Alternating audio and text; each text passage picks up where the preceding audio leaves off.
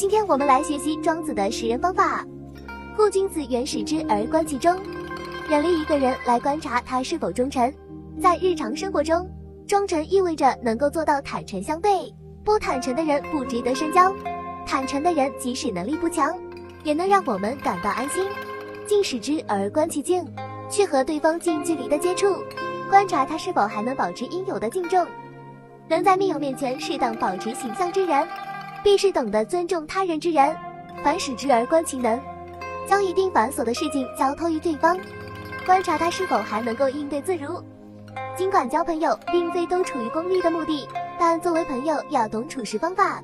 卒然问焉而观其知，突然就某个方面的问题对其发问，从而观察其思想知识。